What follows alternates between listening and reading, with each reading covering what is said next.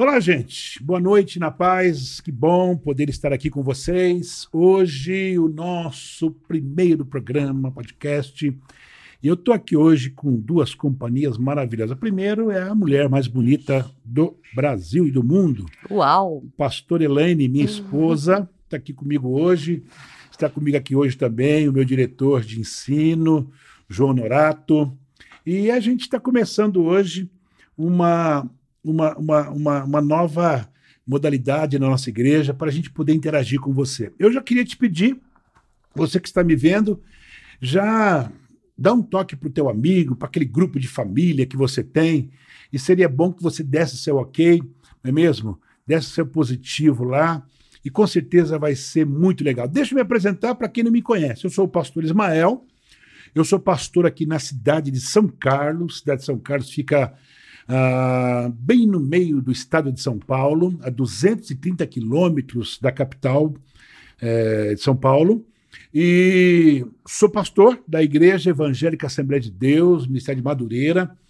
E estamos aqui há 14 anos fazendo a obra de Deus. E sou casado com essa maravilha aqui. Dá uma alô aí, mulher, para todo mundo que está te vendo. Boa noite, pessoal. Paz do Senhor. Muito bacana estar participando desse, desse primeiro momento aqui, não é?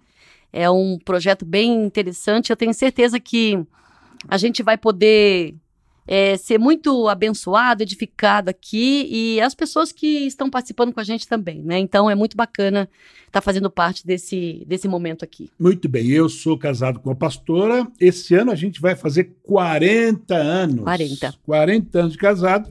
Temos três filhos. O meu filho mais velho é o Isaac Benhor, casado com a Roberta. É, temos uma neta maravilhosa, que é a Isabela. Depois tem o André Mateus, pastor Mateus, que é casado com a Thalise. E temos a Mariana, que é noiva e vai casar esse ano. Meu Deus, mais uma que vai embora. Comecei sozinho e vou terminar sozinho com a esposa. É, o curso da vida. Não tem jeito. Está aqui do meu lado também o meu, o meu diretor de ensino, João Norato, goiano, gente boa. Todo goiano é gente boa. Mas esse aqui, gente, pensa num gente boa, né? Ô, ô João, dá aquele alô para a turma que está nos vendo. Opa, boa noite a todos, graça e paz. Muito bom estar com vocês aqui. Eu me sinto muito honrado, né, pastor? Porque participar do podcast 001 da Assembleia de Deus de Madureira, isso aí coloca para a gente uma, uma alegria e também uma responsabilidade, né? Porque nós estamos aqui dando o pontapé inicial dessa partida Sim. de futebol aí, que eu Sim. tenho certeza que é para a vitória do povo de Deus. Amém. Né? E não só feliz por estar aqui, mas eu também sou muito feliz por fazer parte dessa igreja. Né? Muito feliz por fazer parte desse povo, povo abençoado aí que tem me acolhido há sete anos aqui em São Carlos. Sete. Sete anos. Cheguei aqui já faz um tempinho e aqui eu encontrei um povo de Deus que tem sido a minha família aqui nessa cidade Amém. durante esse tempo, né? junto com o pastor Ismael, pastor Elaine e sua família, que Amém. tem sido benção aqui também nesse lugar. E eu creio que esse momento vai ser um momento de grande crescimento para o nosso campo, para a nossa igreja e para divulgar também. Você que quer conhecer a nossa igreja, Assembleia de Deus São Carlos, você que não sei onde está, pode estar em Manaus, pode estar fora do país, pode estar na China, não sei, hum. né? É a Assembleia de Deus São Carlos chegando aí no, nos confins da terra, né, pastorzão? Com certeza. É, com certeza confins da terra. Com certeza. É, uma coisa interessante, é, vocês que estão nos vendo, a Assembleia de Deus aqui de São Carlos é uma Assembleia de Deus diferenciada. Eu falo diferenciada porque ela é diferenciada. Nós estamos numa cidade que ela é uma cidade é, que hoje tem as duas grandes faculdades. Tem a USP aqui em São Carlos e temos a Federal, né? É uma cidade de estudantes. É a cidade que mais tem doutor por metro quadrado. Por, por sinal, o João não vai dizer isso, mas o João, ele é, graças a Deus, um dos doutores aqui da cidade, né? E, e é uma cidade que tem muito doutor, uma cidade que ela, ela não escuta qualquer coisa, não é? Graças a Deus por isso. E a nossa igreja tem se preocupado muito com isso. Com aquilo que se fala, com aquilo que se prega, com aquilo que se ensina, porque nós entendemos que o evangelho ele não tem nenhum segredo. O evangelho ele é simples de tudo, ao mesmo tempo é loucura. a Bíblia diz que o evangelho é loucura, não é mesmo? Mas é, nós procuramos fazer uma igreja que seja uma igreja acolhedora, uma igreja que abrace, É, aí você falou, ô pastor, não pode abraçar, pastor. Não faz. Não pode mesmo, não está abraçando ninguém. Mas é uma igreja acolhedora, né, pastor? Fisicamente não estamos É. abraçando ninguém, não é? Mas é, o acolhimento é fundamental, né? Esse é um momento que a gente não está podendo abraçar, né? Fisicamente. Mas o abraço, a gente sabe que ele vai além desse abraço Muito. físico, né?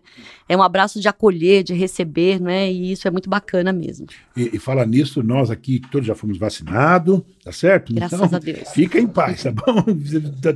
Tá, sem máscara, todo mundo que é vacinado. Mas olha, gente, nós, nós estamos iniciando esse, esse podcast e eu quero louvar a Deus, primeiro, pela vida do Marcinho, que vocês não vê que ele está atrás das câmeras, né? Pela vida do Leandro, que é um dos responsáveis pela nossa mídia aqui no nosso campo de trabalho. É aqueles caras que não aparecem, mas também, se eles não estiverem, não acontece nada. Não é verdade? Não aparece, mas faz o negócio acontecer, faz né? a coisa acontecer. Então, quero louvar a Deus pela vida desses dois servos de Deus, também pela esposa de cada um deles, que tem emprestado eles, né? Verdade. Para poder estar nos ajudando a fazer a obra de Deus aqui nessa cidade. Deus seja louvado pela vida. O, o Leandro tomou uns tapas, o Leandro tomou uns tapas na orelha, Leandro, lá É no verdade? Brás. Tomou, tomou, tomou. Nós encontramos o ex-pastor dele lá, e ele falou assim para mim, pastor Ismael, como é que tá ele lá na igreja? Eu falei, pastor, tá dando um trabalho, pastor. Mas o cara encheu a, a orelha dele. Mas encheu mesmo. Você tá dando trabalho pro pastor lá? Aí eu falei, não tô brincando, o menino é bênção de Deus. Foi muito legal. Gente, é, deixa eu dizer para vocês, nós, é, nós estamos numa cidade, como eu falei, uma cidade universitária. E, e Deus tem tido muita misericórdia de nós, porque nós temos procurado alcançar é, principalmente é, estudantes que vêm de fora, né, pastora? Muitos estudantes que vêm. Ele vem para cá para estudar cinco anos, depois vai embora. E nós temos tido uma experiência maravilhosa sobre isso, tá? E tem aqui o João, né? Que é Sim. um. O João, eu queria que o João contasse um pouco da história dele, né? Como é que ele veio parar em São Carlos, né? O João vai contar para nós. E hoje eu quero falar um pouco da minha história. O João vai contar um pouco da história dele, a pastora, para você nos conhecer, tá? E, e nós vamos falar hoje um pouco também da nossa escola bíblica, que nós vamos ter agora no mês de julho. Nós vamos conversar um pouco hoje sobre dois assuntos que nós vamos escutar e vamos ouvir na escola bíblica do mês de julho. Mas eu queria que o João, né, que é um desses que chegou aqui em São Carlos, como é que ele chegou, de onde ele chegou, por que, que ele chegou, e eu tenho certeza que isso vai ser extremamente importante para você, principalmente que está se preparando, que já passou no Enem, que já se decidiu em vir para São Carlos, ou se você passou no Enem e decidiu vir para São Carlos estudar, ó, a tua igreja é essa aqui, tá bom? Então, ó, tranquilo. O João vai falar um pouco da história dele pra gente. Ah, que beleza. É sempre bom, né? Contar aqui que, de onde a gente vem, né, o que a gente tem feito. E isso, mais do que nunca, mostra que Deus está no comando da vida da gente, né, pastor? É, quando a gente analisa é, o que Deus tem feito na nossa história ao longo do tempo, não tem alegria maior, ainda mais nesse tempo tão difícil, de Verdade. saber que hoje, mais do que nunca, o Senhor está no comando das coisas. Verdade. né? É, quando eu olho a minha história assim, eu, é a primeira coisa que vem na ideia, na mente. Eu não fiz nada, foi o Senhor que direcionou. Que maravilha, né? Que maravilha. Isso, querendo ou não, dá um conforto. Dá. O conforto que o mundo não consegue dar. Um conforto de saber que Deus está no comando da história daquele que crê nele. Né? Que maravilha. Isso aí é conforto que alegria, paz, tranquilidade, que dinheiro nenhum compra, não tem em loja nenhuma, Verdade. só aquele que está à sombra da cruz do Calvário conhece esse conforto. Eu nasci, como o pastor já falou, em Goiás, né? A uma cidade chamada Anápolis, é uma cidade muito grande. É a segunda maior cidade depois da capital. A primeira é Goiânia, tem mais de um milhão de habitantes. Conurbado com Goiânia, tem a Aparecida de Goiânia, que também tem, se eu não me engano, um milhão de habitantes. Depois vem Anápolis, com quase, se eu não me engano, mais de 400 mil habitantes, provavelmente chegando a meio milhão no próximo tempo aí, né? E é uma cidade muito boa, muito que cresceu muito rápido Sim. e isso desenvolveu muitas oportunidades nessa cidade, Hum. né? Atraindo universidades e indústrias, né? A Nápoles é o, o maior polo farmacêutico do, da América Latina. Que legal. Lá, lá é onde tem os genéricos. As empresas que fabricam os genéricos são lá. Delta, essas coisas. E, querendo ou não, é uma cidade que não somente a, a cidade cresceu, a indústria cresceu, mas também é um lugar onde o povo de Deus cresceu junto com a cidade. Né? E eu tive a alegria de ter nascido num lar cristão lá naquela cidade, né, na Assembleia de Deus, ministério local lá, onde é, a igreja cresceu junto com a cidade.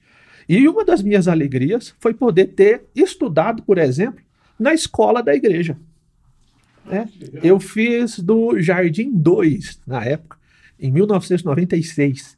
Eu entrei no Jardim 2 na, numa escola da cidade chamada Escola Evangélica Adonai, que é uma das melhores escolas de ensino fundamental e uma escola com confissão religiosa. Né? E tudo isso dentro da Assembleia de Deus. Até hoje, é uma escola muito boa. Até é, tem hoje o ensino médio, na época não tinha. Né? Eu tive que ir para outra escola para fazer ensino médio na época, por exemplo. Mas eu tive a alegria de nascer no, no lar evangélico. A minha mãe sempre nos levando para a igreja, querendo ou não, né? querendo ou não, íamos para a igreja. Das lembranças que eu tenho minhas na igreja, ainda criancinha, criancinha de tudo, era eu lá na igreja, acordando dentro da igreja que minha mãe tinha me levado dormindo para o círculo de oração. Ô, ô João, é, é, será que a sua mãe era igual ao meu pai? É perigoso, hein? É? É. é meu pai, ele também era assim, ele, ele, ele falava para a gente ir para a igreja, né? Então, pai, eu não quero ir. Ele falava assim: não, eu não estou perguntando, estou falando para você trocar de roupa, porque atrás da, atrás da porta tinha uma cinta. Era assim também, João? Era. Então continua. Então era igualzinho. Lá em casa tinha um, tinha uma fivela que amarra arreio de cavalo. Meu pai do céu. É uma tira de couro dessa grossura aqui, assim, ó, que ficava pendurada na estante. Esse a gente titubeasse ali, menina, a, a, o cinto descia, pastor. Era, o negócio era assim. Tá, meu irmão tá escutando aqui agora, ele vai saber muito bem. nunca esqueço de meu irmão teimar dentro da igreja e o diácono chamar a atenção dele, minha mãe dá aquela olhada, né? Teimou de novo, a minha mãe levantava, levava ele lá fora e batia ele lá de fora da igreja. De fora da igreja podia. A gente assistindo o culto e Dentro escutando. era pecado. Ai, ai. Dentro era pecado, mas podia, fora podia. Fora da igreja, ó. E assim foi. A gente cresceu no lar que minha mãe é, levava a gente para a igreja e hoje a psicologia moderna, né, fala que esse tipo de cuidado dos pais, né, é, que corrigem os filhos a, com a vara como a Bíblia diz, diz que traumatiza, né? Não tem trauma nenhum. Oh, eu vou falar uma coisa. Eu vou te falar uma coisa. É, é, a, a, minha. A, você falou, bateu numa tecla muito importante que a gente um dia pode fazer um programa só para debater isso, isso né? e trazer até uma psicóloga aqui, Verdade. né, para falar sobre isso. Mas uma coisa que é, eu nunca vou esquecer. Meu pai falava assim: nós vamos passear. A gente ficava numa felicidade, irmão. Sabe qual era o passeio? Hum. Visitar uma congregação. Visitar uma igreja. Né? Eu lembro que eu, o evento do ano era ir na sede. Era ir na sede, era ir na matriz. Era uma alegria tão grande. Sim. Que era de congregação, né? Sim. E lá na sede era tudo grande, na matriz era tudo grande. E eu sempre tive esse fascínio pela sede, pela matriz, né? Porque os congressos que lá aconteciam. Isso aí, eu cresci nesse meio evangélico, graças a Deus. Me converti nesse meio, né? Lembrando que filho de crente não é crente, todos Verdade. nós sabemos. Passei dentro da igreja, entrei na igreja, nasci desviado dentro da igreja, como todo mundo que Sim, nasce dentro da igreja. Desviado. Muitos perdidos né, dentro da igreja. E na minha adolescência eu encontrei a Jesus, caminhando com Cristo junto com os irmãos, passando por tantas experiências né, da adolescência assim, tão é, agitada como a gente tem. Né? corrida, a nossa adolescência cheia das suas características. Sim. Nesse tempo eu encontrei a Cristo. Mas sem delongas, né? vamos chegar aqui em São Carlos, né? Sim. e foi, foi acontecendo, foi passando o tempo, é, passei no vestibular. E eu sempre tive vontade de ser professor. Entretanto, a minha mãe, ela era pedagoga, professora do quarto ano da. Foi professora a vida toda do quarto ano do ensino fundamental, na escola lá próxima. E os irmãos sabem que na escola pública o professor passa por situações bem delicadas, Sim. salário baixo e tudo Sim, mais. Com certeza. Quando eu falei pra minha mãe que eu queria ser professor, ela quase me bateu. Olha a sua mãe, meu filho, você quer ser professor? Padecer, que nem sua mãe está padecendo. E assim eu tive que, né? Não teve como, né? Ser professor naquela época, fazer um curso de licenciatura ou coisa do tipo. Aí eu acabei passando em alguns vestibulares. Passei em Química Industrial lá em Anápolis, na cidade. Eu quase passei em Geologia, fiz a primeira e a segunda fase na UNB. A terceira caiu no dia da segunda etapa do vestibular na cidade. E passei em Engenharia de Produção em Catalão, pastor. Lá em Catalão. Primeira turma do curso. Né? Mas a minha mãe falou: você vai ficar aqui. E a gente tem que obedecer, né? Obedeci, fiquei na cidade. Comecei a minha carreira em, como químico, né? Sou químico, fiz química industrial, tempo de bênção também ali na Universidade Estadual de Goiás.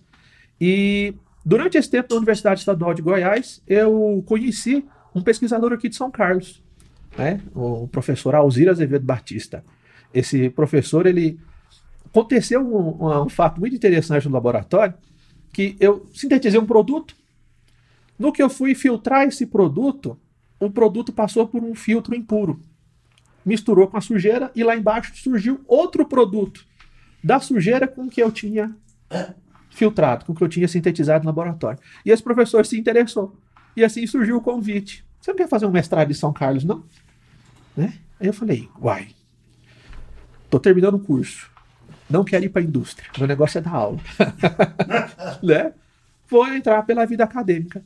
E assim começou a minha história. Ah, eu vim para São Carlos a primeira vez em 2011 para conhecer, né?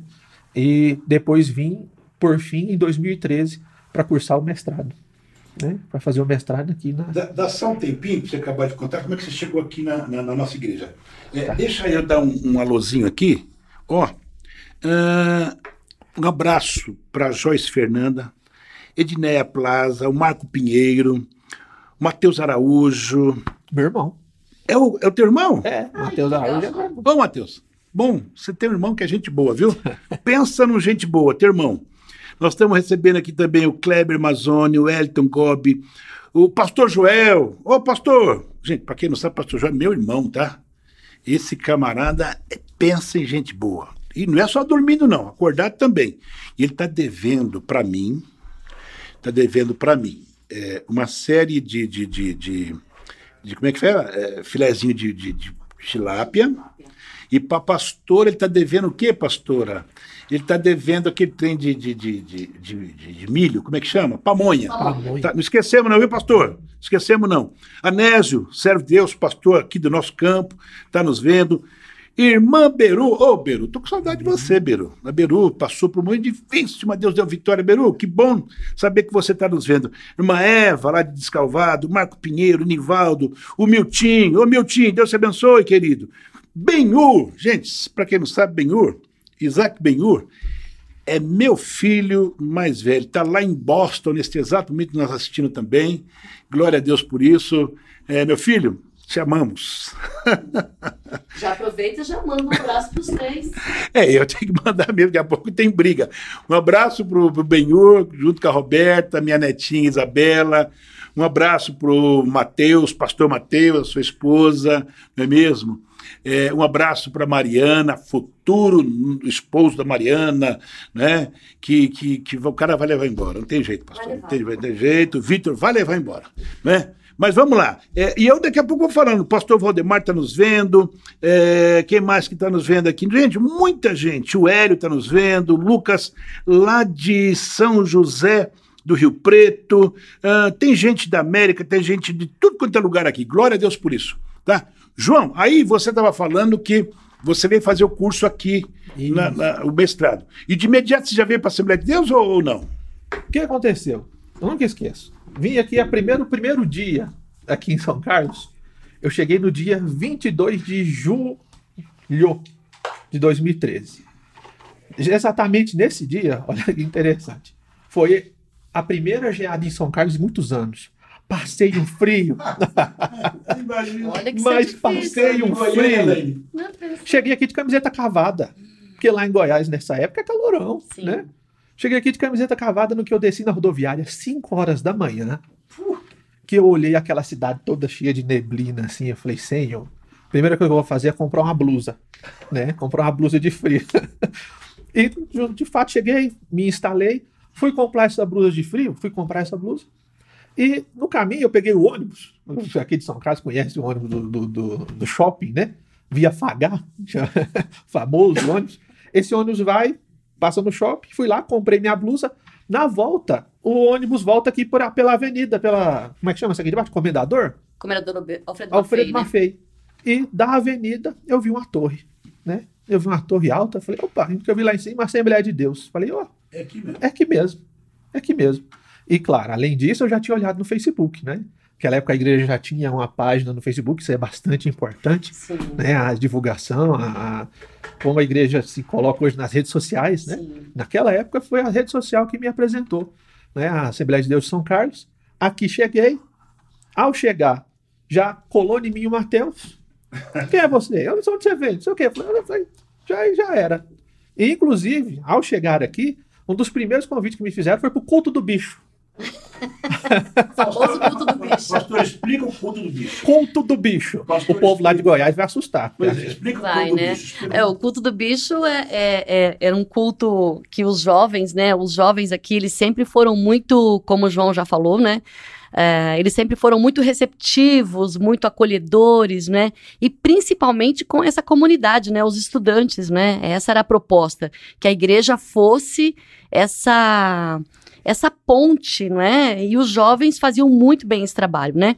E eles tinham um culto é, uma vez por ano que era o culto do bicho, que era muito focado nos calouros, né?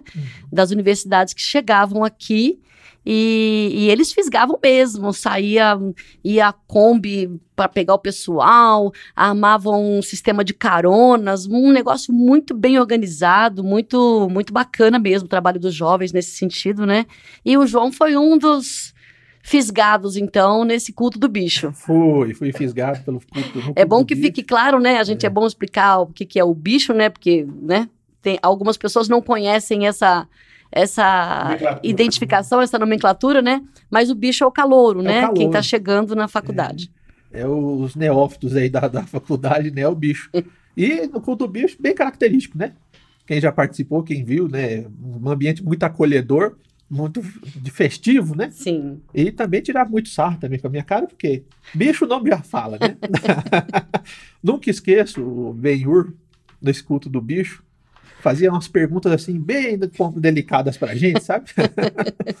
Por exemplo, eu nunca esqueço que o Benhur perguntou quantas cuecas eu tinha trago pra cá, de pra cá. Faz uma pergunta para você. Ele perguntou, quantas cuecas? Aproveita aí, pastor. Chama e fala mal bem. Vamos, vamos lá, Benhor. Depois você fala aí o que, qual era a intenção da pergunta, o que, que você cuecas? realmente precisava saber. Tipo assim, pra saber se já tinha lavado alguma vez, eu tava usando cueca suja, provavelmente. né? No universitário, vocês sabem, né? Sim. É, e eu nunca esqueço, me presentearam com um kit, kit de sobrevivência. Sobrevivência. Nesse kit tinha vela, fósforo, super bonder, né? Miojo, Olha, o miojo kit de sobrevivência do universitário. do universitário. E assim, esse culto foi, foi a bênção, né? E de lá, nesse culto, já me inscreveram num pequeno grupo, no Que PG. legal, Era desse PG eu, Elias, que hoje é o líder de jovens, que legal. o Iago, né? Que também é meu. Casou com a minha conterrânea lá, né? Legal, de- verdade. com a Raine, lá de Catalão. É, muita gente aqui da nossa igreja era Mateus, né? Inclusive era lá no, no- onde o senhor morava anteriormente, no salão lá em cima. Lá em cima. né? E ali, gente, foi um ambiente que eu, eu posso dizer que os frutos da conversão eu experimentei através daquilo que eu aprendi no PG. Que bacana, João. Maravilha. Eu falei assim, no PG que eu parei, falei assim, peraí, eu sou salvo, eu conheço a Cristo, eu tô, tenho frutos de arrependimento, né? E isso foi assim maravilhoso. Bacana. E nesse PG aconteceu tanta coisa que vocês não têm ideia, que era festa, né? Era festa. Pra você ter ideia, uma vez nós ficamos presos no elevador no último andar, pastor. Meu Deus. Lá meu, lá pra ele, É, ficamos presos lá. E o elevador é de vidro, elevador de vidro, É verdade. o bendito elevador travou, não sei quantos andares tinha lá. Aí isso aqui que a gente começou a bater papo com o porteiro, né? Meu Conversando com o porteiro, Deus. cantando hino da, harpa, hino da harpa pro porteiro, contando piada pro porteiro. Aproveitou todos os momentos de verdade, né? Aproveitei todos os momentos lá e foi só um momento inesquecível. A gente nunca Que esquece esse tempo que a gente bacana. ficou preso no elevador. Que bacana, aproveitou bem. Ô, João, eu te perguntar uma coisa. É, é, a história é fantástica, né? Deixa eu dar mais um toque aqui. Silvia Helena, Leandro Plus, Adriel Marques, o Max Mendes, Gente, olha, muita gente é, entrando. E quero que você dê aquela, aquele toque para todo mundo, né? E para todo mundo participar. Se você quiser fazer alguma pergunta, pode fazer, não pode, Marcinho? Pode. Se quiser fazer alguma pergunta aqui pelo, pela, pelas redes sociais, fique à vontade, se tiver alguma dúvida. Mas o João falou uma coisa extremamente importante, tá? Que ele, ele participou de um pequeno grupo, né? Nós temos aqui na nossa igreja. E quero convidar você, tá? Se você faz parte da nossa igreja, ou se você não faz parte, mas tem desejo, Olha, os nossos pequenos grupos são de verdade uma bênção de Deus, uma bênção de Deus. Temos tido muita dificuldade com esse tempo, né, de que não pode fazer ajuntamento, mas hoje online tem, tem alguns presenciais com distanciamento, obedecendo todas aquelas regras sanitárias possíveis e imagináveis, mas graças a Deus nunca tivemos nenhum tipo de problema. Mas o João bateu numa tecla que é uma tecla extremamente importante. Verdade. Né? Por quê? Nós vamos ter agora a escola bíblica, daqui a pouco nós vamos falar um pouco sobre a escola bíblica. E não tem outro lugar para a gente aprender do que se reunir para estudar a Bíblia. Né? E o, o, pequeno grupo, o que, que é isso? É isso aí, né, João? Estudar a Bíblia. Estudar a Bíblia. Estudar a Bíblia. Não, não, tem, não, tem, é, não tem aquela coisa. Porque, veja só, né, nós conversamos aqui no começo, fizemos uma brincadeira. Brincadeira, não, verdade. Né? Então, alguém que de repente não, não conhece a, a Jesus, Pode falar assim, ah, mas esses caras são crentes porque o pai e a mãe desceu o rei neles. Entendeu? Esquece. Nós temos convicção, né? É Na, uh, o rei ele só serviu para encaminhar a gente para o caminho direitinho. Porque, gente, ó, eu falo sempre, principalmente para os pais, né? A, a, minha esposa, ela é uma psicóloga, já nasceu psicóloga. Sabia disso que a pastora nasceu psicóloga? Ah, é? Nasceu. Uh, é, a mãe dela e ela nasceram psicóloga. Ela é formada em direito, né? e agora está fazendo psicologia para poder de verdade ter o canudo, só porque ela já é. Mas ela é melhor do que eu, ela pode. Nós podemos até fazer um programa um dia sobre isso, né? Se você criar o seu filho na igreja, a probabilidade dele dar certo é de 90%. Tá certo? Os 10%. 10% que não, mas 90%. Porque aqui quando eu falo a igreja, eu não estou falando da minha igreja, é a igreja do Senhor Jesus, né? A igreja não é nossa. É uma possibilidade do teu filho estar tá no caminho e só vai se relacionar com gente boa. Né? O João falou, o João chegou aqui, ele achava que ele era crente. Né? Ele achava, né, João? Achava. Quando ele começou a participar do pequeno grupo, foi ver que ele era salvo de verdade, que aí ele foi. E hoje, irmãos, o João, ele é o meu diretor de, de, de ensino da igreja. Ah, ele, nós temos um, um grupo de, de, de, sete pessoas, né, que cuida basicamente disso tudo. Mas o João é um dos cabeças, junto com o Mateus. Mas pequeno grupo é o que é. É, é isso verdade, mesmo, João? É verdade. E o pequeno grupo ele tem uma, uma característica muito importante, que não é só se estudar a palavra, mas também criar o um vínculo entre as pessoas. Exatamente nesse vínculo que é onde surgem as confissões, né, pastor? Exatamente. É um ambiente muito propício, né?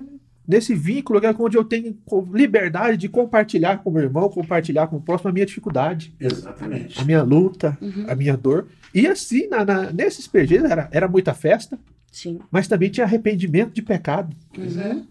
É, tinha Deus operando ali para salvação e muita Sim. gente. Né?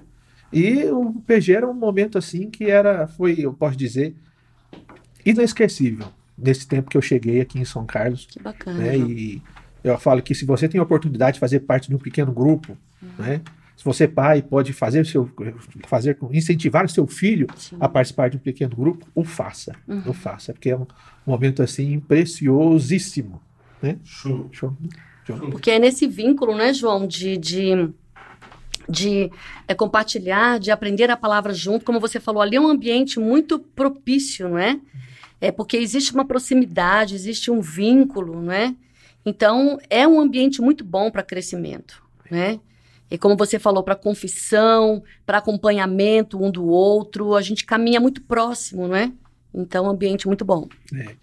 E ali era todo mundo no mesmo barco, tudo estudante, tudo universitário, maioria compartilhando as mesmas, mesmas dificuldades.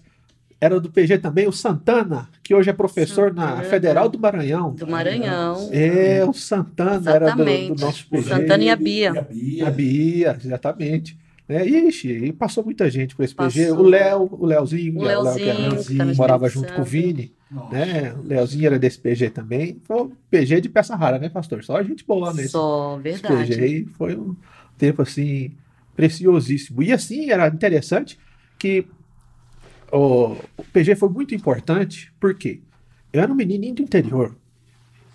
Para os irmãos terem ideia, eu conto para todo mundo. Esse carro de. O carro de polícia aqui de São Paulo, que tem a- o sí- símbolo do estado preto e vermelho, lá em Goiás a gente só vê no programa do Datena.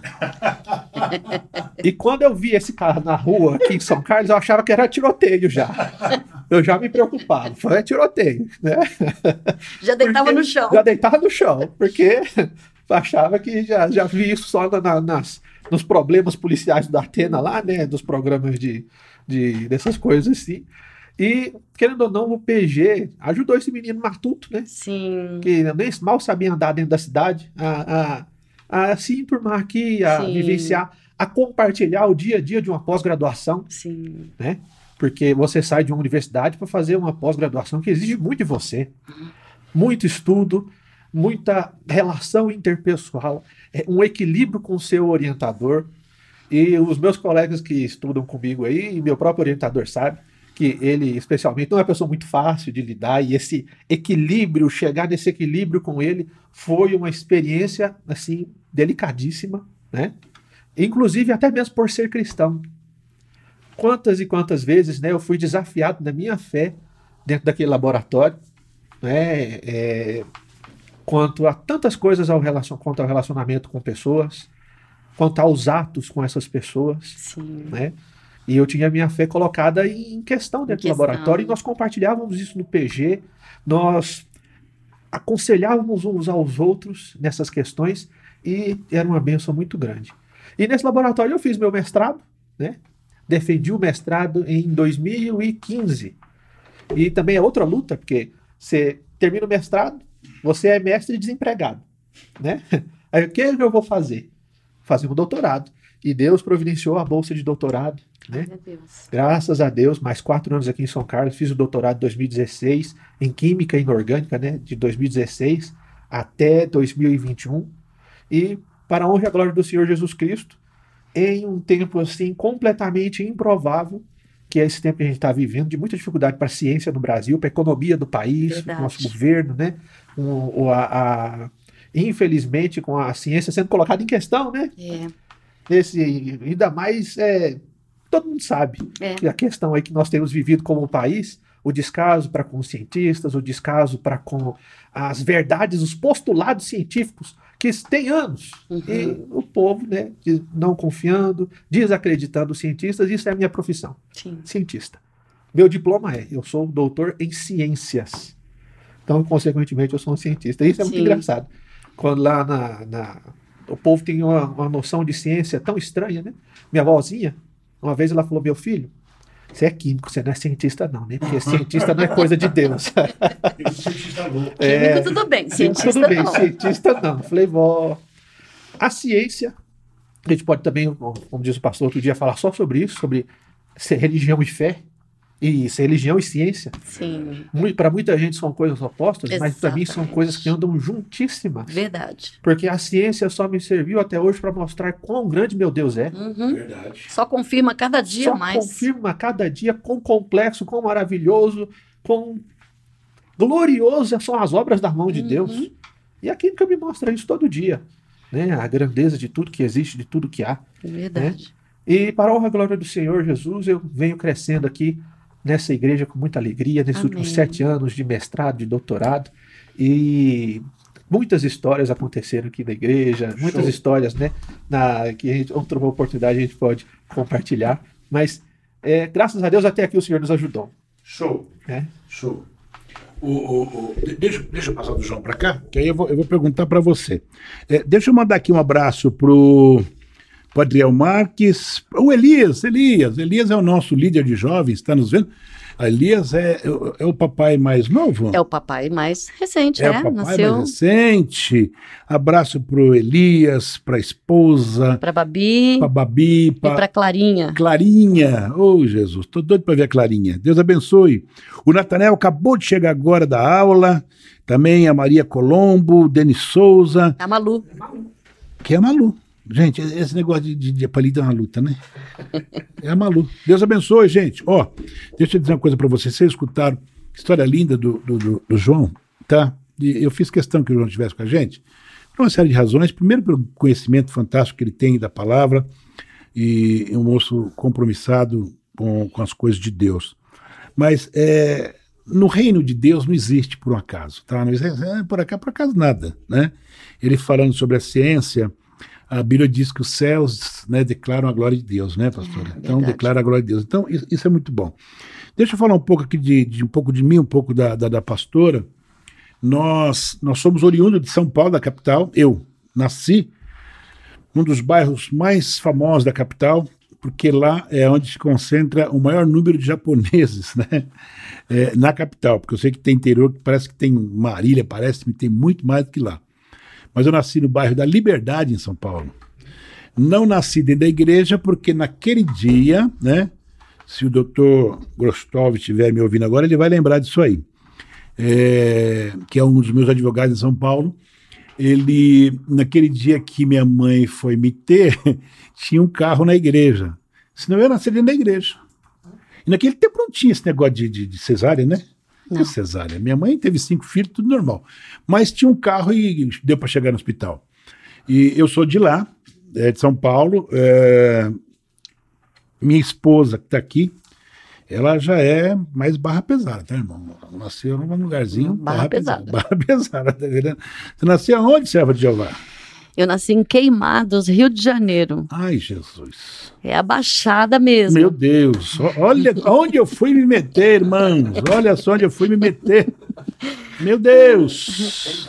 Queimados. Queimados. É, é, foi interessante. Ela veio muito garota de lá, né? E foi. eh, O João falando aqui, eu estava lembrando disso aí, né? Ela foi. A nossa, nós, nós cooperávamos numa igreja que ela ficava numa rua que praticamente não tinha saída nem entrada. Era uma rua que ninguém sabia onde estava. Rua Tecla, né, Lene? Nunca vou esquecer. Rua Tecla 116. É, E o Moacir que levou vocês, né? foi. Nós tínhamos um, um- um rapaz na igreja, ele era tamanho do João assim. Você tem quanto de altura, João? 89. É, ele era por aí, né, Leine? 89, 90, ele era filho de alemão com judeu, né? Tanto que o irmão dele hoje mora em Israel, né? O irmão dele, como é que é o nome da- do, irmão, do irmão dele? É, Marcel Simberg. Marcel Simberg, casado com a Gracinha, Maria das Graças. E, e o Moacir, então, porque essa, é, irmão, pensa numas meninas bonitas. Não é porque é minha mulher, não, mas ó, a Beth, a Vera, ela ainda era criança ainda, né? Mas a Beth e a Vera eram duas mulheres lindas, minhas cunhadas. E o Moacirzão meteu o olho na, na, na, na Verinha, que a Verinha tinha os olhos verdes, uma coisa linda, e falou: é por aqui. Já convidou elas para a igreja, João. Opa. E elas estavam lá, tinham acabado de chegar do Rio de Janeiro e tal, e foram para a igreja e lá nunca mais saíram, né? Foi. Nunca mais saíram de lá. Nunca. E lá você cresceu. E, e como é que você conheceu teu marido? Quando nós chegamos na igreja lá, na igreja da Vila Olinda, não é? Vila Linda. É, nós, eu tinha 9 para 10 anos de idade, né? 9 para 10 anos de idade. E aí é, eu fui para a escola bíblica dominical. E, e o pastor era, na época, ele era o professor da sala dos adolescentes, né? Quem? Você. Ah, eu? Você que falou pastor? É que o pessoal que escuta fala, pensa que é o pastor da igreja. Desculpa, é verdade. E ele era o professor da sala dos adolescentes, da qual eu fazia parte. Começou a paquerar o, o professor. Ve- Veja só, João, que luta. Tudo bem, vai, conta a história. E, e eu era e eu era aluna dele junto com junto com as suas irmãs, né? Era a Exato. Miriam e a Ruth também eram alunas da sala. E e ele disse que eu mandei uma carta falando bem É dele. verdade essa carta. É E caneta verdade. vermelha ainda. É verdade. Eu tinha muita amizade. Eu, tinha, eu era muito amiga das irmãs dele, né? Que era a Miriam e a Ruth. E nós éramos muito amigas e muito próximas e tal. E uma vez eu escrevi lá uma carta falando dele, falando que eu gostava muito das aulas dele, que eu admirava muito ele, porque ele era um excelente professor e tararã. E essa carta chegou na mão dele. Imagina, né? Minhas cunhadas, né? Hoje, minhas cunhadas, minha cunhada hoje, né? E se encarregaram de mostrar a carta para ele. Aí pronto. Daí pronto. Só que as minhas irmãs entregaram a carta e falaram mais algumas coisas. Mais algumas coisas que ela não tinha falado. Mas é, viu como é que foi, né? E disso, nós nos casamos, 40 anos, temos, nosso, como eu já falei, nossos filhos, e pastoreamos algumas igrejas em São Paulo, né? Quero louvar a Deus também pela vida do meu pastor, que é o pastor, meu bispo, Samuel Ferreira, a bispa Keila Ferreira, que foram instrumentos de Deus, né, pastor? Foram, foram sim. Que nós estivéssemos aqui. Sim. Né? E quando ele assumiu o Estado, ele nos mandou para cá. E eu sou eternamente grato pela vida do meu bispo, da minha bispa, né? porque deu a nós a oportunidade de conhecer uma outra cidade, de pastorear um outro povo, né? E, e nós estamos extremamente felizes por conta estarmos aqui. Era uma promessa de Deus, né? Sim, a igreja de São Carlos, assim o João estava falando sobre né, a forma como ele foi acolhido e recebido aqui. A igreja de São Carlos é uma grande bênção na nossa vida, né? Porque aqui, não é, nós chegamos e os meninos ainda eram bem jovens, né, saindo da adolescência, juventude e tal. Então foi foi aqui nessa igreja onde eles é, também é, tiveram encontro de verdade com o Senhor, como o João estava falando, o, o, filho do cristão, ele não é cristão, ele precisa ter o encontro dele, não é? Com Deus, isso é uma coisa muito pessoal, né? Por mais que eles tivessem recebido orientação e ensino e sempre conduzidos ali à igreja, mas eles precisavam ter o encontro deles, né? Exato. E eles tiveram esse encontro com Deus e aqui que eles é, foram crescendo. E eu louvo a Deus, a cidade de São Carlos foi e tem sido uma grande bênção na nossa vida. Com certeza. Tem sido povo extremamente amável, abençoados, né? E nós é, agradecemos a Deus todos os dias pelos nossos, pelas nossas ovelhas, né?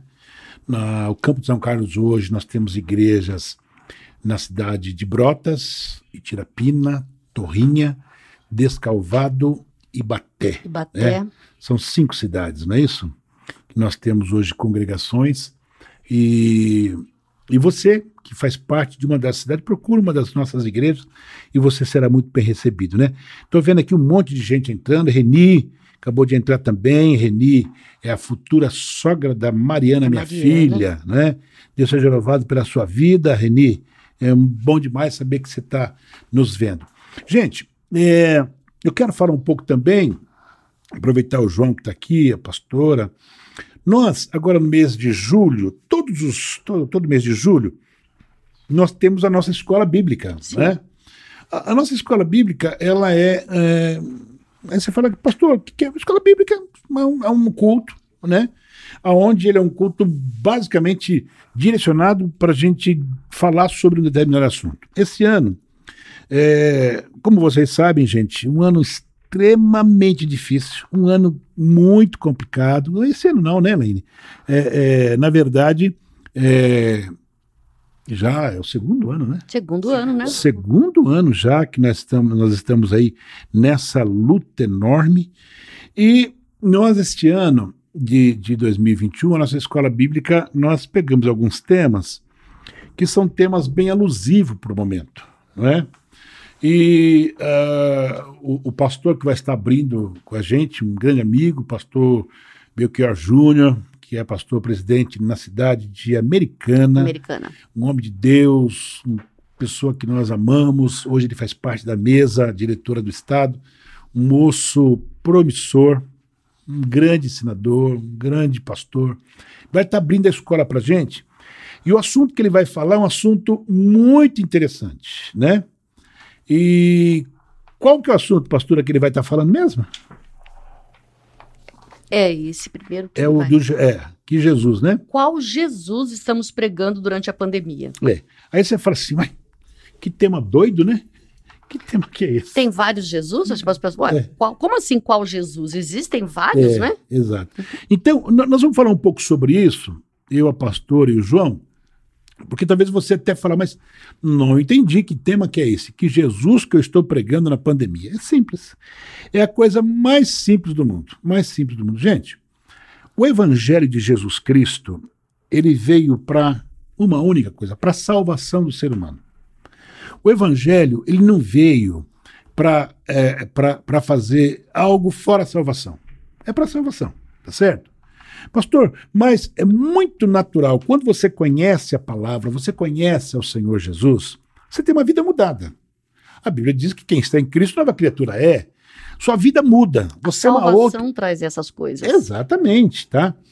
Mas é, alguém me perguntou há algum tempo atrás, tá? Uma pessoa que me perguntou, muito natural, que era uma pessoa que tinha é daqui da nossa, da nossa sede, tinha pouco conhecimento bíblico, mas falou de uma forma assim muito tranquila, é, não me questionando, mas querendo entender, né?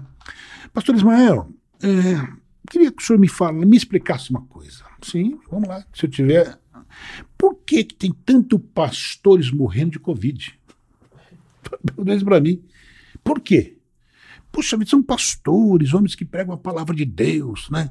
E tal. E eu vi uma mensagem no rádio. Olha, eu agora estou em casa, então eu fico assistindo aqueles pregadores e os caras falam, falam, falam, mas os caras estão morrendo. Aí foi quando eu falei assim: pera um pouquinho, eles não estão pregando o Jesus que nós conhecemos, não é verdade?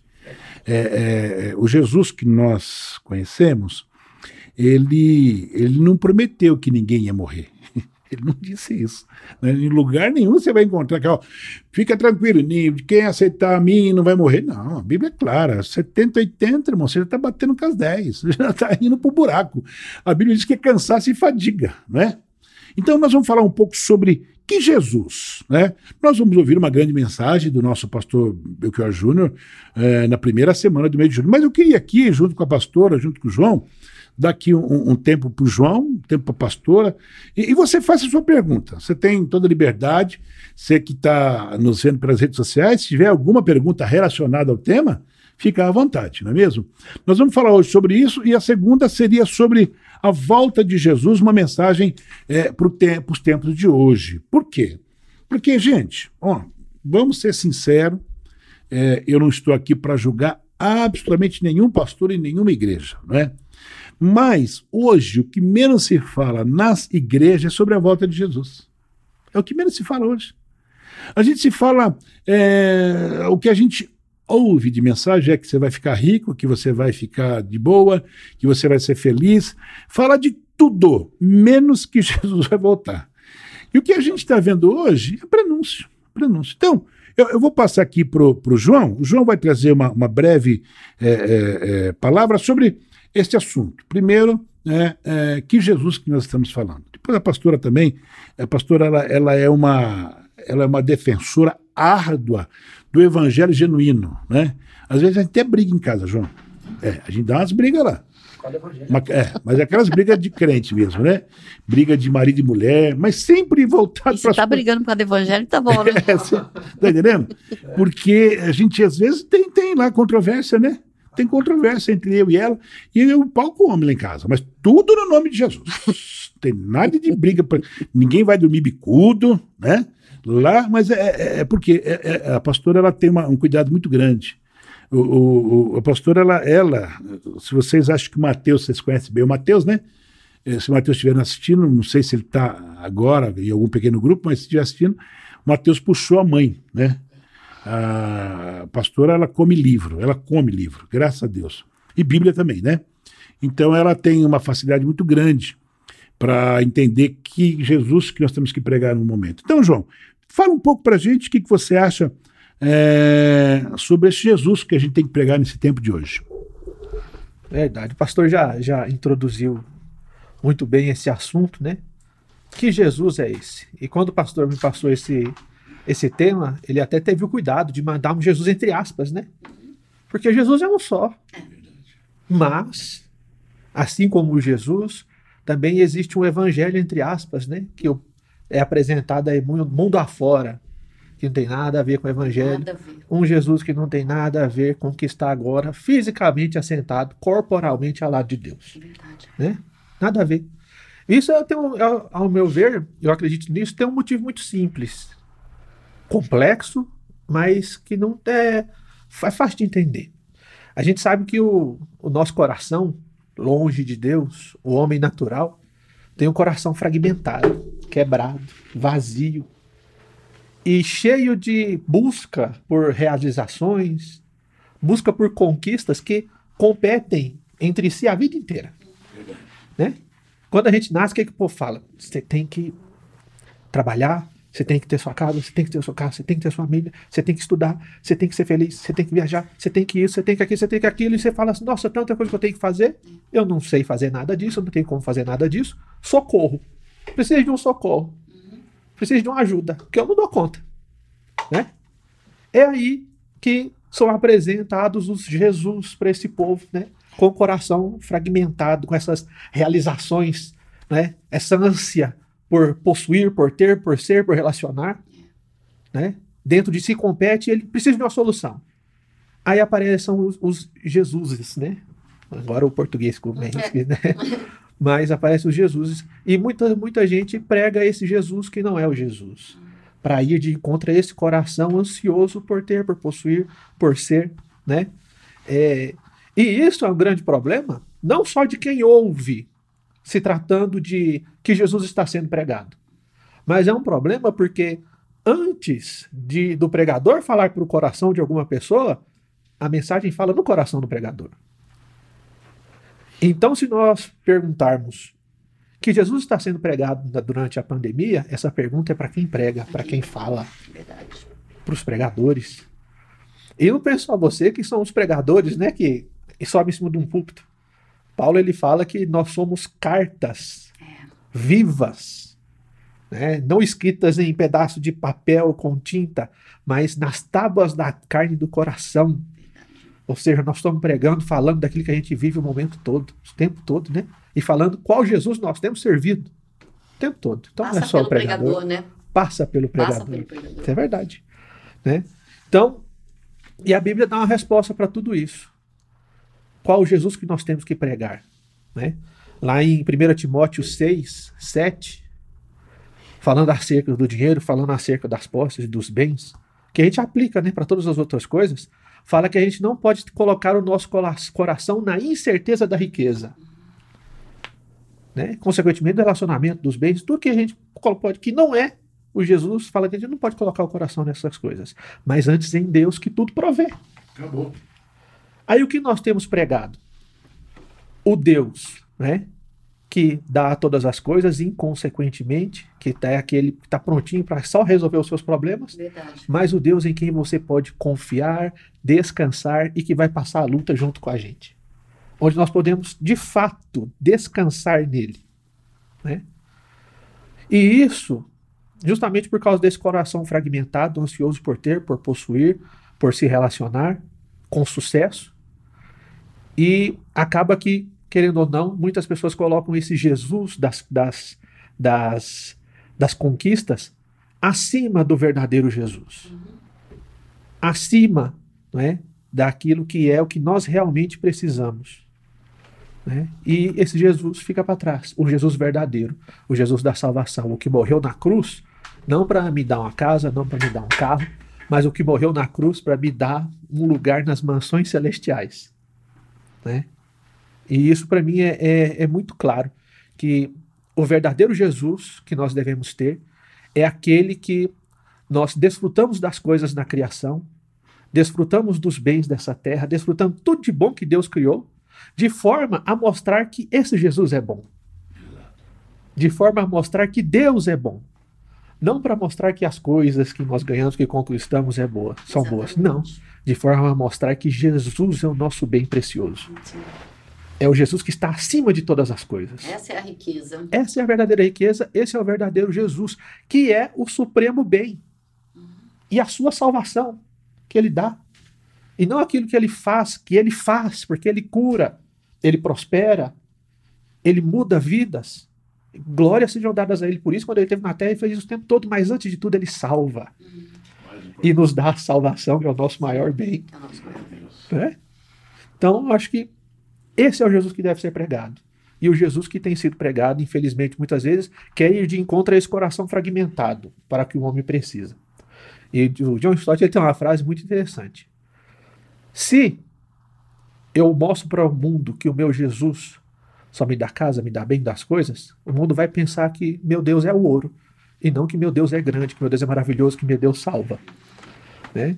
Então acho que esse Jesus que nós temos que viver, que nós temos que ter em nossos corações, é esse Jesus que está acima de todas as coisas. E tudo que ele nos dá é para que seja desfrutado, porque tudo que ele faz é bom, mas abaixo dele, né? porque ele é o nosso bem maior. Acredito nisso e creio plenamente nisso, pastor. Amém. Amém.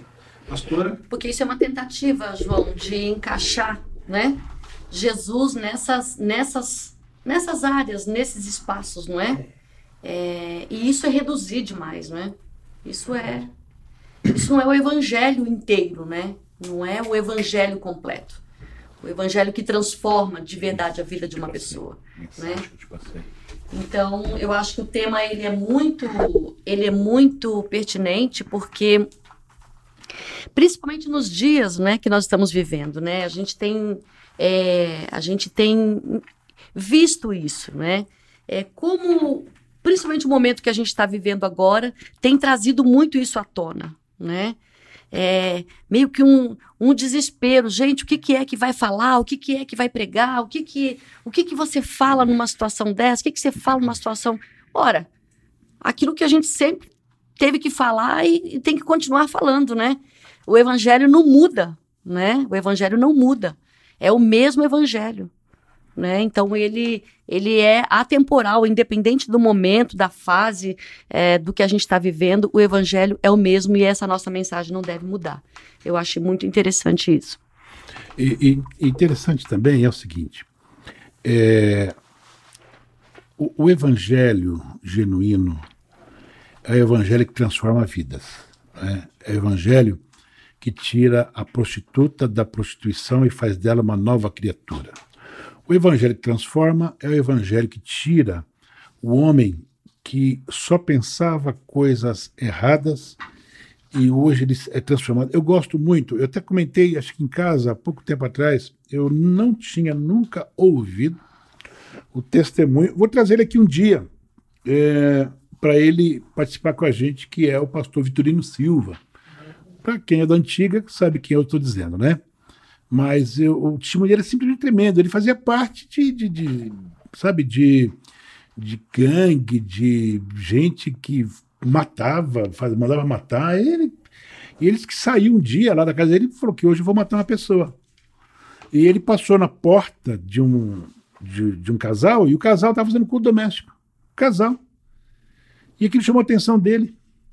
Ele bateu na porta do camarada, o camarada abriu a porta, ele entrou, e não é que Deus mudou a vida dele, transformou. Eu acho que a pastora lembra quando ele esteve aqui, que jantou, jantou com a gente, ele comentou alguma coisa bem por cima, mas o testemunho dele é fantástico, você pode procurar até na, nas redes sociais que ele fala sobre isso. Porque esse é o evangelho, né? Esse Sim. é o evangelho genuíno. O evangelho transforma a vida.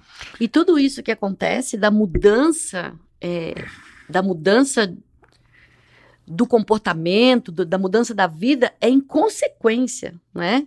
O evangelho no coração e traz essa mudança. Não é uma coisa de fora para dentro, é uma coisa de dentro para fora. Exatamente. Né? Porque o Espírito Santo é que faz a obra. O Espírito Santo é que transforma, é que convence o homem do pecado, não é?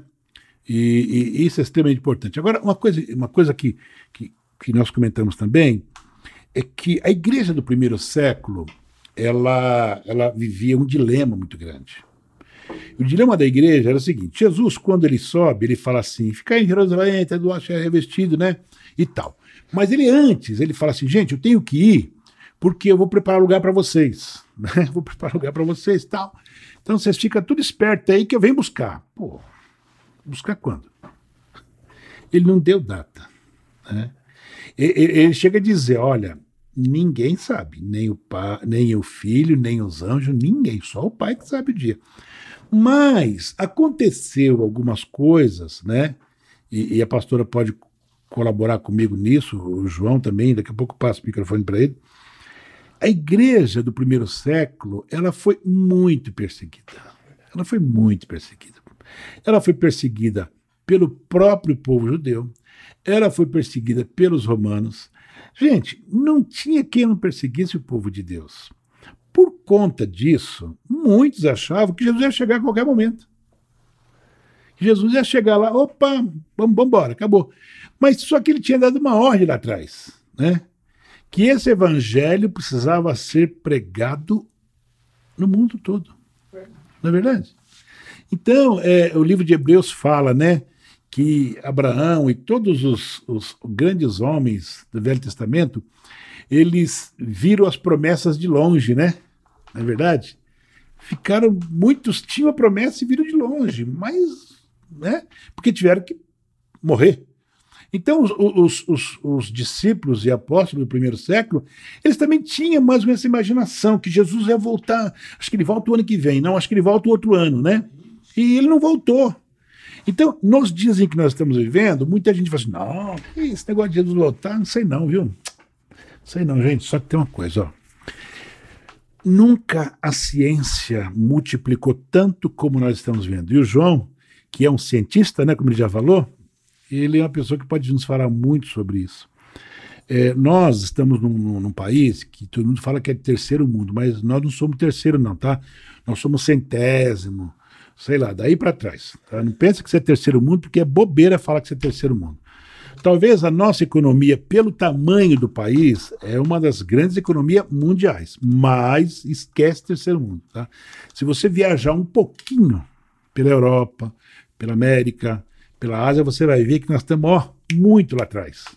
Nós estávamos comentando antes aqui de, de, começar o programa sobre o carro do. Como é o nome do cara lá? Elon Musk. Elon Musk, né? O cara, eu tive a oportunidade de ler, e a pastora lá em Boston entrar no carro dele, né? Nos carros que ele faz. Então você fala, pelo amor de Deus, isso aqui quando vai chegar no Brasil? Não sei, tá? Mas a ciência se multiplicou demais. Hoje, esse vírus que o mundo não conhece, se vocês pensam que o mundo conhece, não conhece. Quando a AIDS apareceu no mundo, eu nunca vou me esquecer, quando a AIDS foi, foi uma revolução, né? Mas eles sabiam da onde vinha a AIDS. Eles sabiam como é que, que a AIDS era transmitida, né? Mas essa enfermidade que hoje assola o mundo tem família que pega a família inteira. Tem família que pega um e ninguém pega. O marido pega. É, exatamente. É, tivemos agora, posso falar aqui, todo mundo já sabe, o, o, o, pastor que eu sucedi aqui, se estiver me ouvindo, pastor, pastor Moisés, sua esposa, suas filhas, filhos, Deus abençoe, nós amamos vocês. É, ficamos sabendo que ele pegou Covid e ele é mulher. E eu conversando com a filha dele ontem, ontem mesmo, ela falando, pastor Ismael, pensa no cuidado que nós tínhamos com eles. Porque pastor Moisés, se eu não me engano, está chegando nos 90 anos, né? A sua esposa tem 80 e lá. E a Sueli falou para mim, pastor, pensa num cuidado. Pastor, olha, nós, pelo amor de Deus, nós estávamos assim, pastor, nós estávamos assando. Pegou. Vacinados. Vacinados, e vacinados. Tá certo que, graças a Deus, por eles ter sido vacinados, foi leve mas deixou sequelas, deixou sequelas, não é? Tanto nele como na serva de Deus.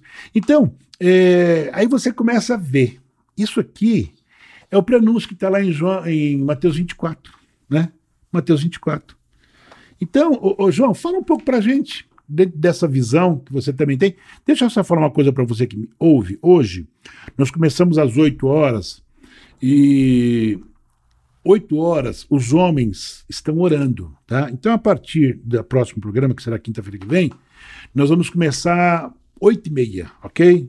Porque a gente vai poder orar, né? Dentro daquele período que nós combinamos, e vamos. E hoje nós vamos terminar por volta 9 h 20 porque tem o jogo do Brasil. Ô, pastor, nós somos. Não, não, não adianta, mano. Eu sei que tem que a gente vai ver jogo. Eu nem sei com que o Brasil vai jogar, viu, João? Também Eu não sei. Também não sei. Mas eu sei que vai ter jogo. Então nós vamos terminar 9 h 20 que é para os irmãos falar, ah, pastor, então, né? Eu fui dormir, você foi ver o jogo, mas tudo bem, tá certo?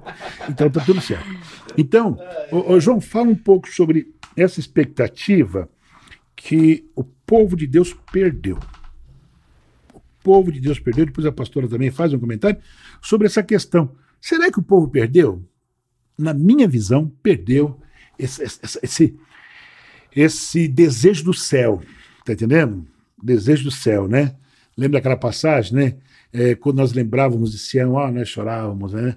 O povo de Deus parece que perdeu isso, né? Fala um pouco para nós, João. Pastora, fala um pouco antes do João. Que será que, que será que, por que será, né, que, que perdeu? Às vezes eu penso que co como a gente tem conforto, né? Então a gente passa a pensar que, ah, isso aqui é bom demais. É verdade. Né? A gente tem tudo aqui, é bom, é confortável, é agradável. Então, eu penso, né? Eu penso, pode ter aí outras razões, mas eu penso que essa é uma das razões. A gente acha que tudo que existe de bom é o que está aqui, né? Então passa a não se desejar o céu. Lá, no céu, ainda mais, a gente às vezes ouve, né? Muitas pessoas falando assim: ah, no céu, o que, que você vai passar o resto da eternidade tocando harpa no céu? É. Aí o pessoal fala: ah, não quero ficar tocando harpa Bebendo no céu. eu não quero ficar no céu tocando harpa, eu é. quero ficar aqui vivendo nessa vida aqui e acha que isso aqui é tudo que se tem de bom para viver. Então eu penso que esse conforto tira muito essa expectativa. Eu concordo plenamente com o que a, com o que a pastora acabou de falar é, é muito interessante, né? Nós temos consciência, a gente sabe. Nós não estamos no céu ainda. É. Não estamos no céu. Não chegamos no paraíso. Embora Hebreus fala que a gente vive um pedacinho do céu aqui na terra, mas ainda não é, não é completo. É. Ainda vamos chegar no céu. Né? Ainda nós não passamos ainda daquele portão da morte. É. Então a gente sabe que enquanto a gente estiver aqui, vamos passar por lutas, por dificuldades, por doenças, por injustiças. E isso faz a gente querer maximizar os nossos confortos no aqui e agora. Uhum. Maximizar é, e tentar dirimir, diminuir toda essa tristeza que a gente vê no mundo, né? E querendo ou não, a gente começa a maximizar os confortos, como a pastora falou, uhum. E começa a gostar do aqui e agora e passamos a esquecer das coisas eternas, achando que o aqui e agora tá muito bom. Tá muito bom. Não Aí pode é... existir coisa melhor do que isso aqui, né? É. Tipo, é o hino da harpa ao contrário lá, né? Os passarinhos e as belas flores me encantaram já. É, exatamente. Vou ficar por aqui mesmo, né? e esse, queridos irmãos, se você pensa assim, isso é um sinal que algo está errado. É. Algo está errado. Né? o ter, o possuir, isso está correlacionado completamente com o tema anterior, uhum. né? É, não é o que move a nossa vida adiante, mas sim Jesus Cristo. Enquanto nós vivermos para maximizar os bens e não para mostrar que Jesus Cristo é maior que todas as coisas, nós vamos achar, continuar achando que Jesus não precisa vir agora não, que está muito bom. Mas quando nós reconhecermos que Jesus é o nosso maior e o nosso melhor bem, vamos gritar na hora, Maranata, hora vem, Senhor Jesus. Verdade. Ora vem, Senhor Jesus. Né? E, e é interessante dizer que é, o que, que acontece? É, quando uma pessoa ela começa a valorizar isso aqui, a Bíblia é clara: não há mesmo mundo e nem o que nele há. Verdade. Gente, eu vivo aqui, eu preciso de dinheiro, eu tenho que ter uma casinha para morar, né? Verdade. Eu tenho um carrinho para andar. É bom, é Gente, é ótimo, né? Não tem, ó, isso é bom demais. Mas tem uma coisa, né? A partir do momento que eu boto o coração, como a pastora falou, nessas coisas, acabou. Por quê? Esse corpo nosso é o corpo do pecado, né? Nós nascemos com o germe do pecado. O Adãozinho. O Adãozinho tem, tá, sabe? Como diz o Benhur, né? Que se estiver me ouvindo, quando a, a Belinha faz uma traquinagem, né? Fala assim, ah, o Adãozinho nela. Tá entendendo? Por quê? Gente, é muito simples, muito simples. O, o nosso bem-estar aqui foi algo que você conquistou e, e, e, não é pecado. Imagina você ter uma boa casa, ter um bom carro, ter uma família. Oh, gente, isso é bênção de Deus. Né? Eu acho que você se esforçou, você criou a sua família no temor do Senhor Jesus, mas tem uma coisa. A partir do momento que você começar a colocar isso no coração, me desculpa. E a Bíblia diz que se nós esperamos só aqui, né, nós somos mais do que miseráveis, né? Verdade. Se nosso olhar tiver só nessas coisas daqui, nesse plano aqui, somos mais que miseráveis. Né? Verdade. Exatamente. exatamente. Quer ver? É, vamos fazer uma prova dos nove. Você que está aí nos ouvindo aí, de qualquer lugar onde quer que você esteja, que em Hebreus 13, Hebreus 13, versículo 6, parte B, fala: E contentem-se com o que vocês têm. Porque Deus mesmo disse: Nunca o deixarei, nunca o abandonarei. Podemos, pois, dizer com confiança: O Senhor é o meu ajudador, não temerei o que pode me fazer os homens. Vamos fazer uma prova dos nove para saber se, primeiro, se nós estamos vivendo e pregando o Jesus verdadeiro, e segundo, né, se estamos de, de fato ansiando a volta de Jesus Cristo, é perguntar para nós mesmos: onde está a nossa satisfação? Está nas coisas? Nas pessoas? Nos relacionamentos? Mas agora, se a nossa maior satisfação estiver em Jesus e a sua promessa que um dia ele vai voltar, meu querido, você está no caminho certo. Se a minha maior satisfação, meu maior desejo, minha alegria está na palavra do Senhor, nas promessas dele, que inclusive ele vai voltar. E em tudo que ele diz que vai fazer para mim, como está escrito aqui no versículo, é o meu ajudador, eu não vou temer o que pode me fazer o homem. Aí nós estamos no caminho certo. Aí nós vamos ansiar a volta de Jesus Cristo, assim como aquele que tem mais sede no deserto procura por água. Né? E aí que a gente entende o Paulo, que se viver é Cristo, morrer é lucro, né? Com certeza. É lucro. Com lucro. certeza. E, e você sabe de uma coisa? A, a saída do povo do Egito traz para nós uma, uma, uma lição muito interessante. É, o povo sai de lá com uma promessa. Né? Não era o céu, mas era a terra que manava leite e mel. Né? Era a terra que eles, no passado, até passaram por lá e depois acabaram se sendo escravo lá no Egito por aqueles 400 anos. Né? E uma das coisas que mais me chama a atenção é que quando Josué manda os espias, né, e dez dos espias ficaram apavorados, né? porque viram gigantes na Terra. Muito bem. Passando por tempo de hoje.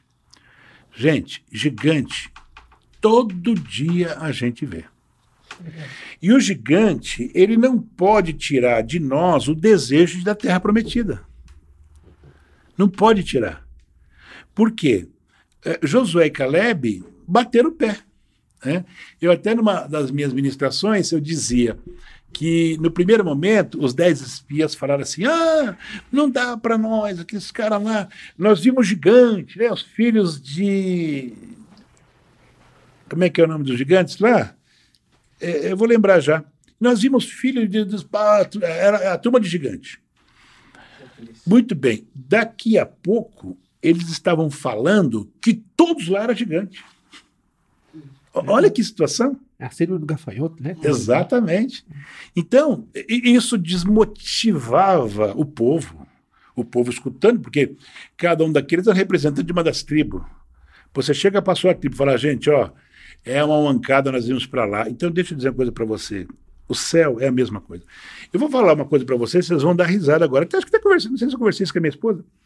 Um, um irmão de uma congregação nossa, pessoa simples, ele falou, pastor, ele sempre me manda pergunta pelo WhatsApp. Ele manda algumas perguntas interessantes, outras a gente percebe que é falta de conhecimento, né?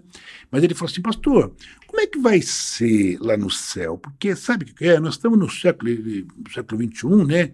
Tecnologia, mas Abraão viveu em outra época. Não vou viver junto com Abraão lá. Pastor, como é que vai fazer? Porque é, eles tinham uma, né? Aqui a gente tem televisão, eles não tinham. Sabe? Ele fez essa pergunta para mim, né? Irmão, deixa eu dizer uma coisa aqui para você, ó. A Bíblia diz que lá nós vamos receber um corpo glorioso. Começa por aí. Tá? Começa por aí. Tá? O mesmo corpo glorioso que Jesus recebeu, nós vamos receber. Né? É, não me pergunte como é que é o céu, tá? porque a Bíblia ela não conta com detalhes. Tá? O que eu sei, um dia nós podemos até falar sobre isso, é que essa terra aqui que nós vivemos, ela vai ser renovada. Porque o ser humano foi criado para viver na outra terra, né? não foi para viver em Marte. Essa terra vai passar por uma transformação. Porque hoje o, o homem está acabando com o planeta, não é verdade? Verdade. Mas a, a terra original, gente, é, um dia. O João mesmo, é o João que falou com nós, foi o João que falou para nós. Todos os remédios que existem hoje no mundo são tirados da natureza. É isso, João? São bio-inspirados. Pois é, tá É. certo? A gente, a gente imita a natureza praticamente. Exatamente. Então, Deus, ele, ele fez todo perfeito. Só como foi lá e embolou tudo, não é isso? Como vai ser? Uma coisa eu sei, que a Bíblia diz que eu e você, que recebemos Jesus como Salvador, que declaramos que Jesus Cristo é o Senhor, que temos os nossos nomes escritos no livro da vida, que temos a promessa de Deus, que por intermédio de Jesus ele vem buscar a sua noiva, Amém. nós vamos receber um corpo glorioso. Glória a Jesus. É isso, João? É, e é mesmo. E ainda mais. O pastor acabou de falar aqui um novo corpo. E é interessante que a, quando a gente está lá em Apocalipse, quando acontece todas aquelas coisas, João fala: Eis que vi um novo céu e uma nova terra. Exatamente. Agora, vamos lá para Gênesis. Deus criou o céu, a terra e viu que tudo era o quê? Era bom. Era bom. Se aquilo que já era bom, Deus vai fazer de novo e novo.